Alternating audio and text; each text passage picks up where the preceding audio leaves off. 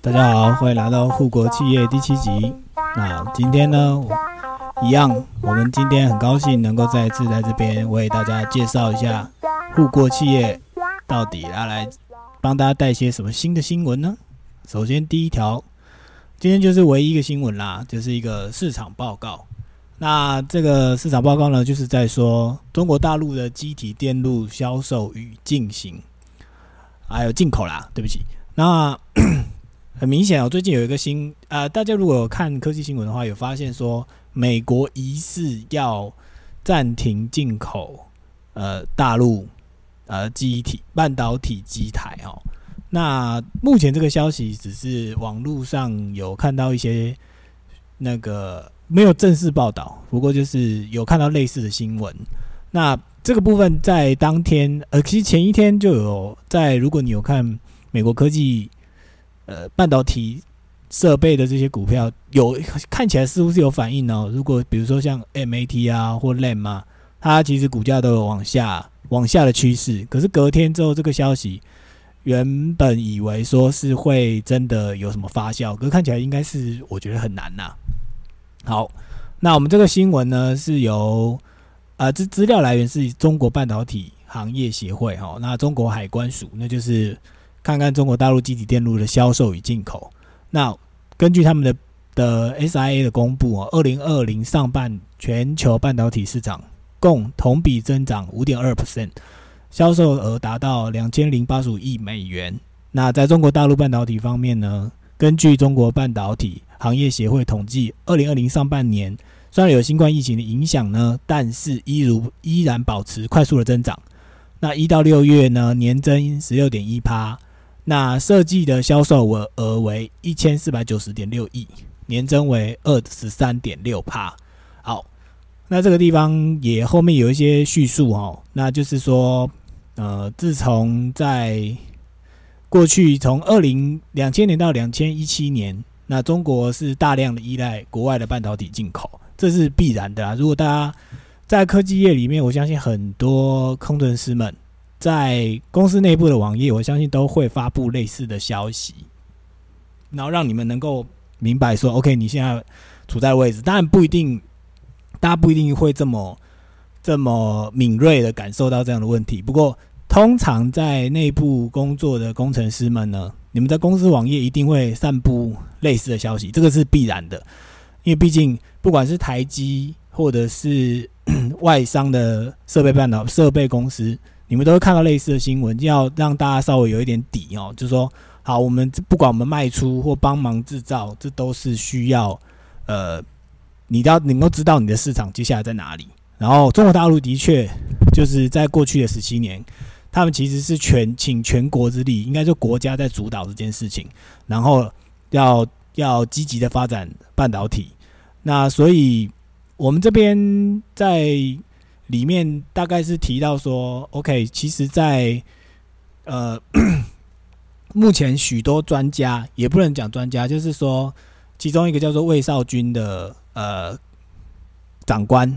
有讲长官吧？好，我们这他就跳出来，他是因为他是中国半导体。行业协会副理事长，所以他是说，目前我们他觉得要理性看待产业的情况。那半导体供应链不可能出现一个世界两套系统，人要开放合作与全球化是主流，不能一窝蜂在晶片、曝光机、EDA 上什么都想要自己做，如此反而变得封闭落后。我觉得他这段话是，我觉得是讲给 中国大陆的人、中国大陆的内部的人民听吧，因为至少在。假设你是离开中国市场的半导体公司，这个是一个很自然的现象，就是说，OK，我的呃 Fab 厂里面不可能就是单一只有单一的设备，有美商、有日商、有韩商。那目前很明显就是中国大陆，因为在半导体里面其实最早出现的就是美国嘛，所以其实大部分的呃大部分的专利其实基本上都是锁在美国身上。那其他的半导体设备，它想要能够有新的创新，都必须绕过美国的专利。所以目前就是说，假设中国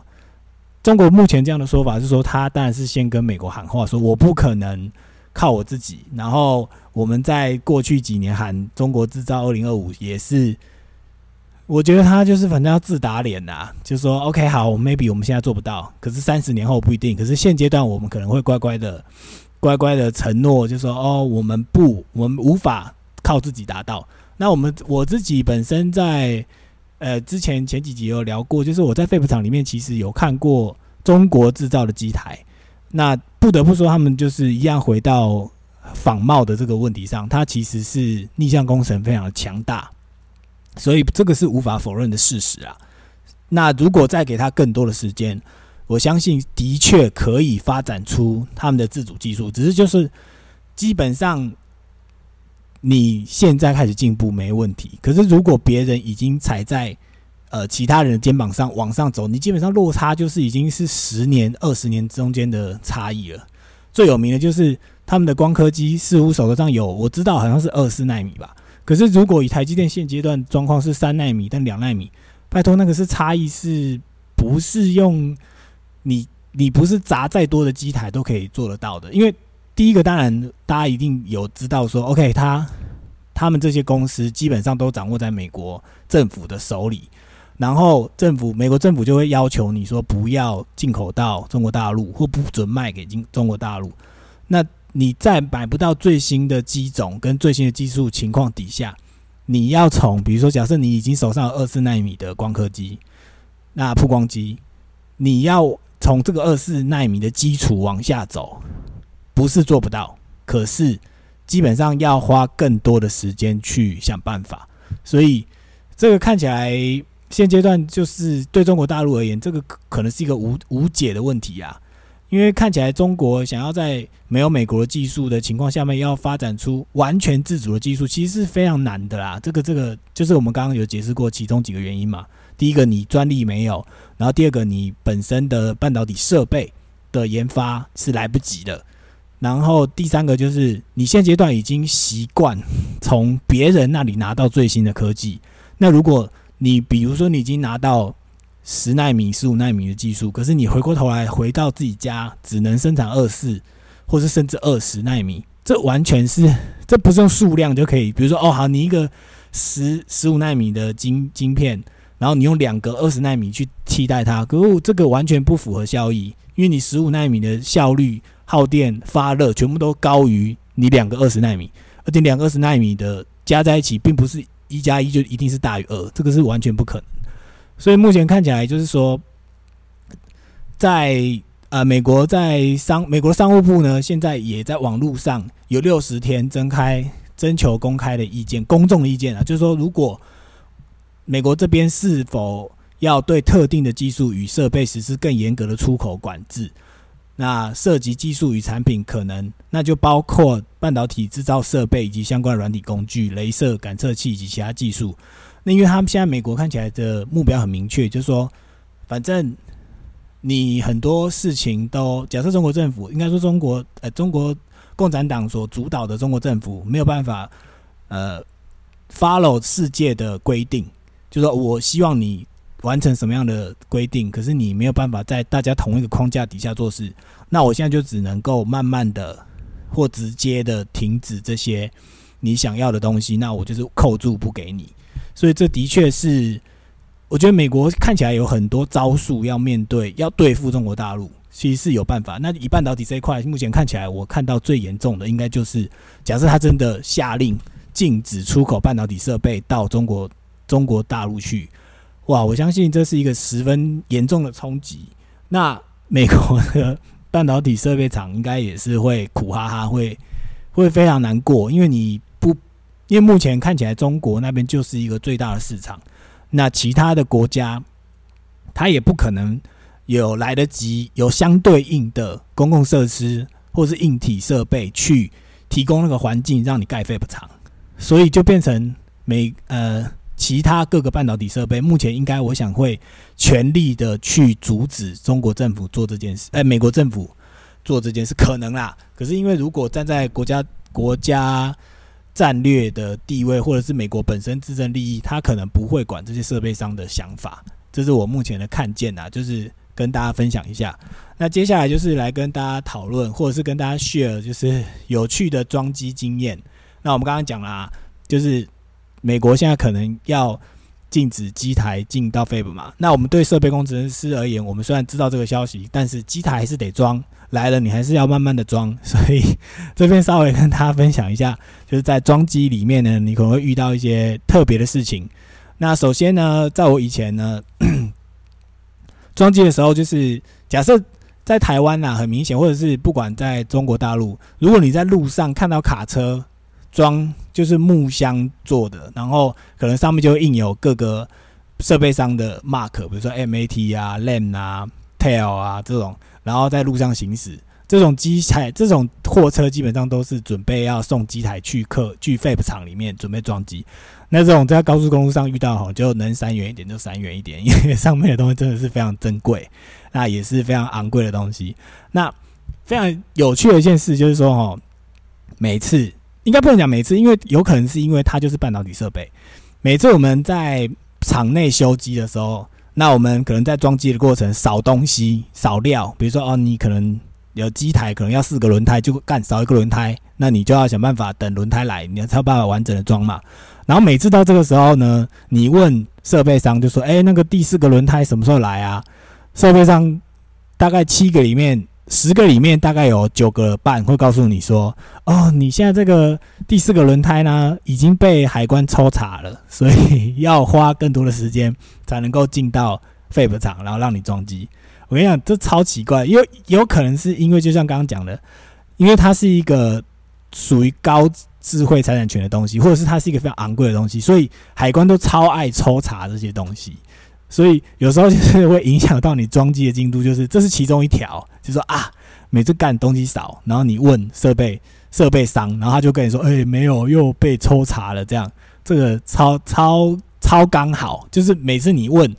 如果我是不知道他们是不是真的缺料，那大部分都跟你说，哦，没有，被海关抽查了，啦。那基本上用海关抽查这个理由呢。大概十个里面有九个会让你过，因为他也没办法嘛，因为你懂吗？就是海关是属于政府管制，那这个企业这个废 b 厂，它又不是属于政府管的，那政府说什么他就只听乖乖听。可是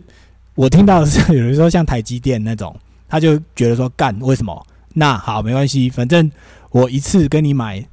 我一次可能进五台车，那五台车不是每一台都是会一起一起装嘛？那比如说我第一台车少一颗轮子，他就去第五台。那比如说啊干，那你先拔一个轮子给我，我第一台要先装，这也是有可能发生的啦。可是就是这个是这个是台积比较比较厉害的地方，就是因为他一次就是买买买五六台，或买七八台，或买几百台，所以他就是有很多料，说啊反正你来一个我就先拿啊，你后补就好了，反正我也不用等你那个所谓海关抽查的时间，你就乖乖把东西送上就对了。所以大部分的。台积的设备或者是设备商都知道说，哦，这是一个很很正常的解决方式。就为了你不想让装机底累，那你第一台机台缺料，那就是到后面的机台找，就一定有办法解决，然后不会让你的机台有底累的问题。然后呢，路，然后之前我们在装机的时候有发生过那种很很恐怖的事情，就是你你在装机的时候，它。因为机台基本上要运进 Fab 呢，它是一个非常大的东大的物件。那 Fab 厂里面，它又不像说它是一个，它不能让像比如说你在工地看到建筑物在盖房子，那它用可能堆高机或者是用用用吊车把机台从从从某个地方吊到某个地方，然后就是这个当然速度是比较快的，可是，在 Fab 厂里面是没有办法，它它就是要靠人力。去把东西推进去，那因为没有办法靠机器的原因，是因为 Fab 厂它里面有无尘室，那无尘室就是一个需要干净、没有灰尘的地方，所以它会尽量避免说这些会造成高灰尘、高污染的机重机械，然后进到 Fab 里面，帮他把机台移到他该到的位置。所以大，所以你看到就是不管再怎么屌的 Fab 厂，再怎么厉害的 Fab 厂。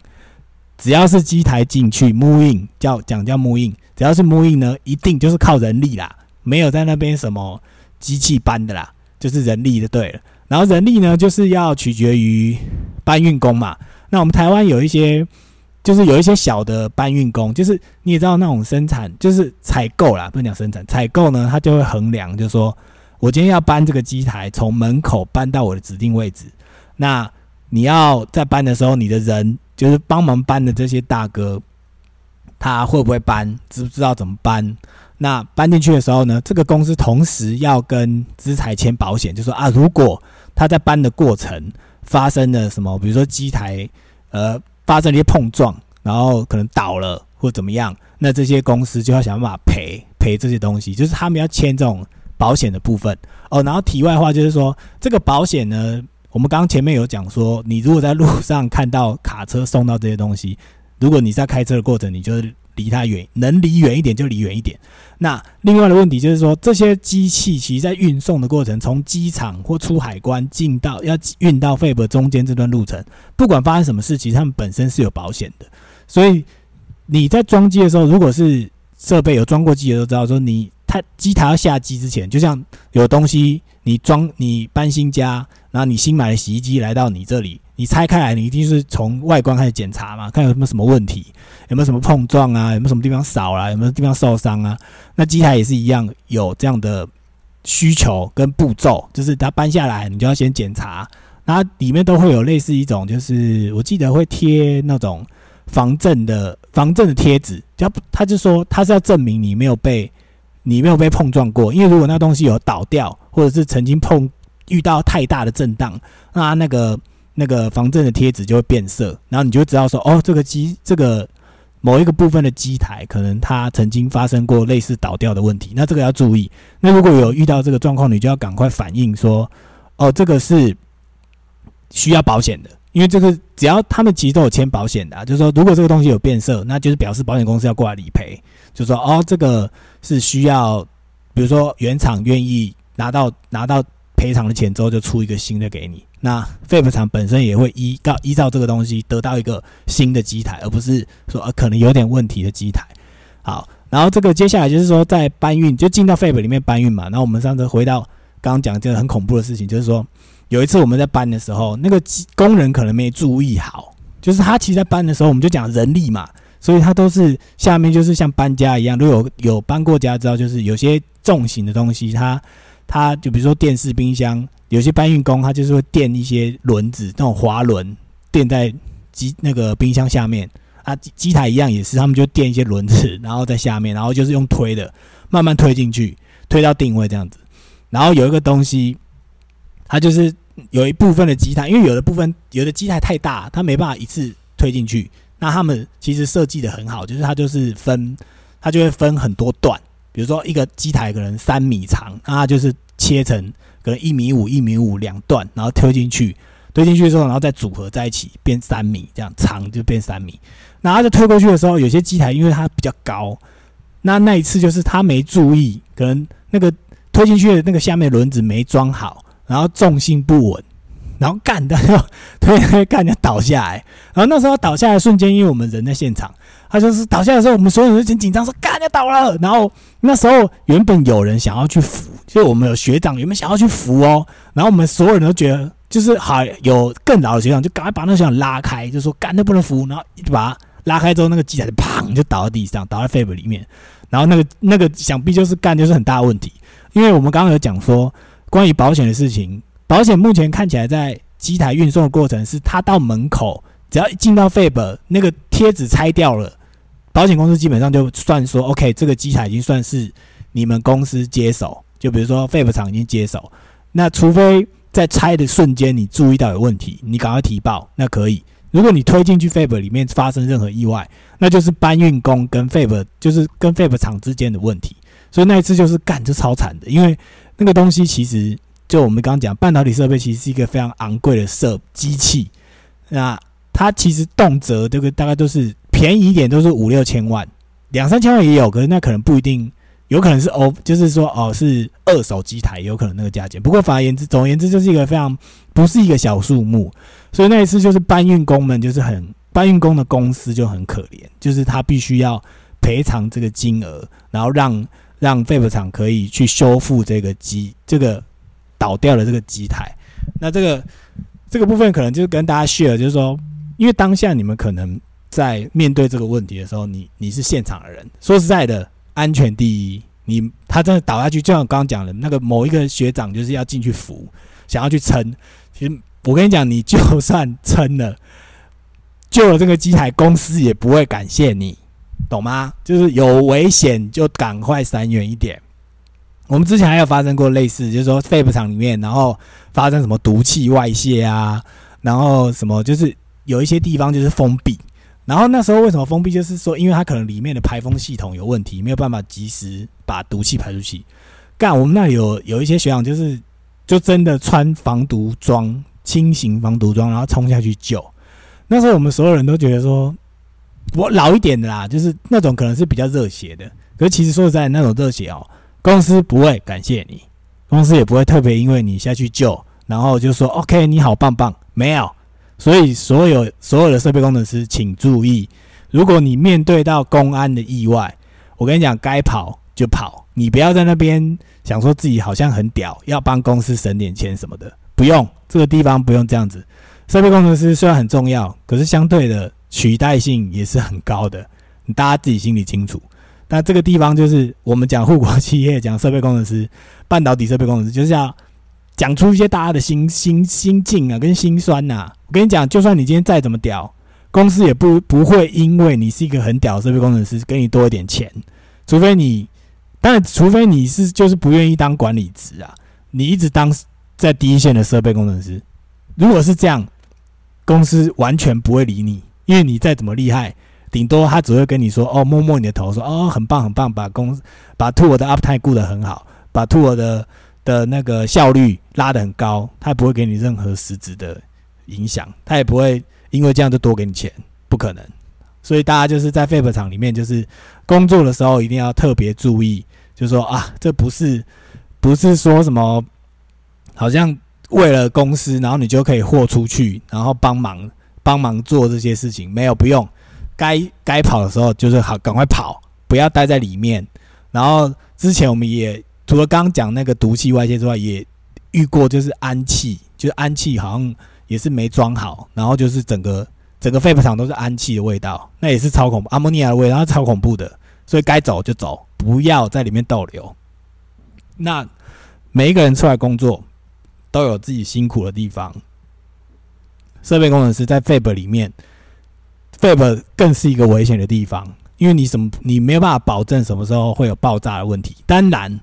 我们相信台湾的废品厂应该是都有。应该吧，应该是都有好的防护机制，然后能够让你安全的回家。只是说大家就是要注意，说当你在当你在做的时候，没有必要把命都赔进去，因为公司不会因为就感谢你，他还是可以找到别的人来取代你。好，那就祝各位设备工程师在 Fab 里面安全第一，然后平安回家才是最重要的。那我们今天就到这边，谢谢大家，拜拜。